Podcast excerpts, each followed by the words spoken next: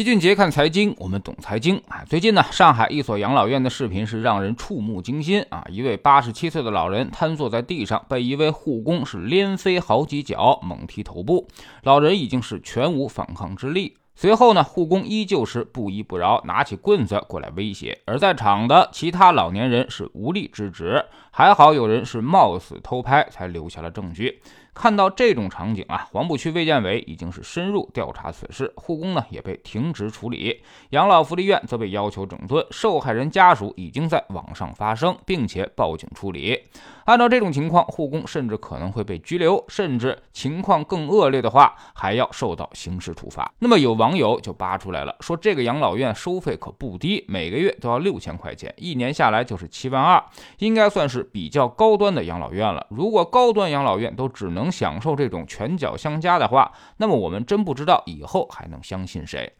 如果站在发展的眼光来看，六零七零后开始，我们的归宿呢，可能很多人都要是养老院了啊。四二一的人口之下，在老人行动自由的情况之下，居家养老是没有问题的。但一旦一个老人生病，子女根本就无暇照顾，先不说钱的问题，就光时间分配你就很难实现，所以最终只能选择养老院。这个养老集中的需求将在十年后开始重点爆发，所以不是你想不想的问题，而是很多家庭只能这么选择。现在你还别挑剔，公办养老机构你根本就种不进去啊，完全就是一房难求。而私立养老院呢，没有几个家庭能够承受得起，所以这个矛盾和缺口是巨大的。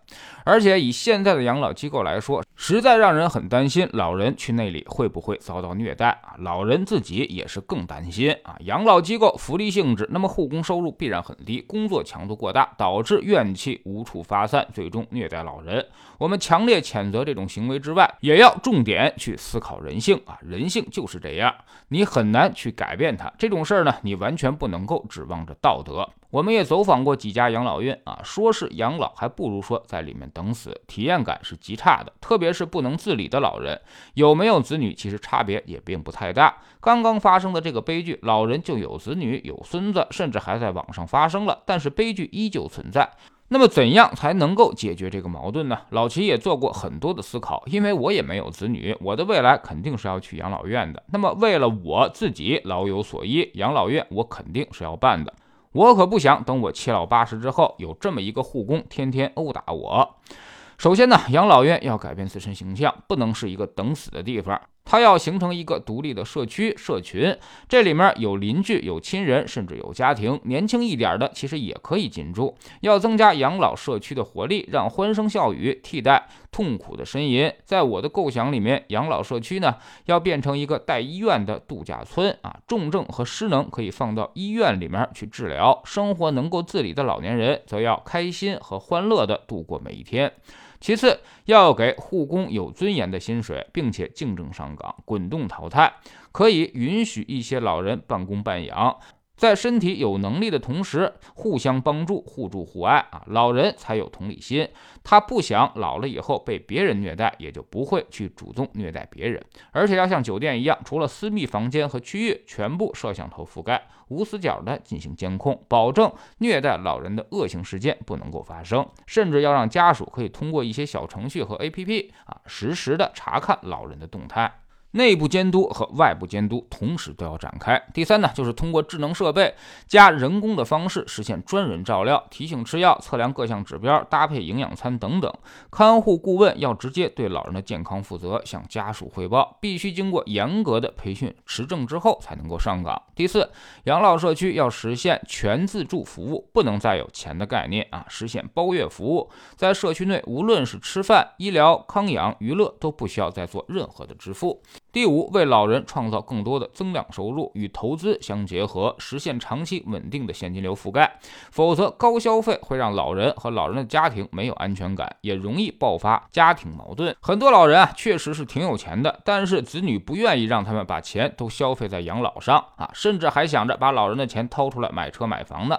这种情况，只有创造增量，老人才能够在家里有地位，让家庭的压力降低。而现在，有的公司也在做这一块，但是年金。险收益实在是太低了，只有不到百分之四，根本无法覆盖老人的日常支出。而我们要创造的至少是百分之八到百分之十的年化稳健收益，得确保老人的正常支出之外，本金还能够抵御通货膨胀。如果你有一笔钱可以永续的用下去，之后子女还能够继承，那么晚年生活就会更加的无忧无虑；否则就会始终是一种坐吃山空的焦虑感。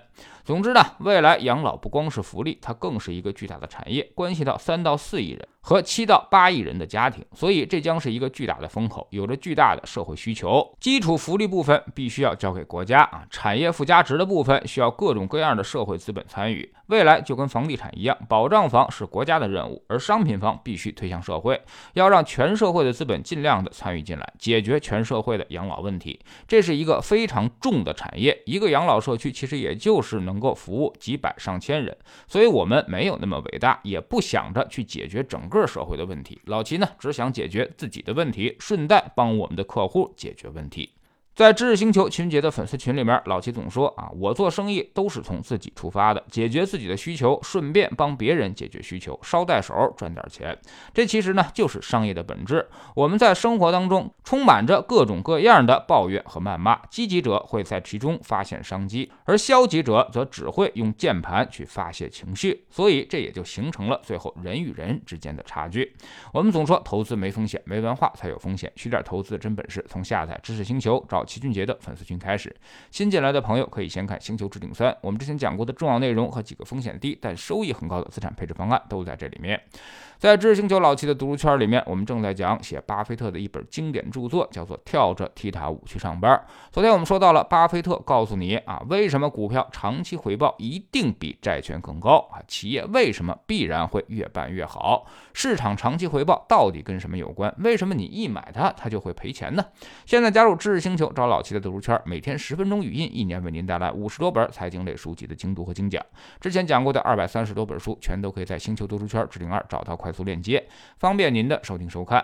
苹果用户请到齐俊杰看财经同名公众号，扫描二维码加入。三天之内不满意，可以在星球 P P 右上角自己全额退款。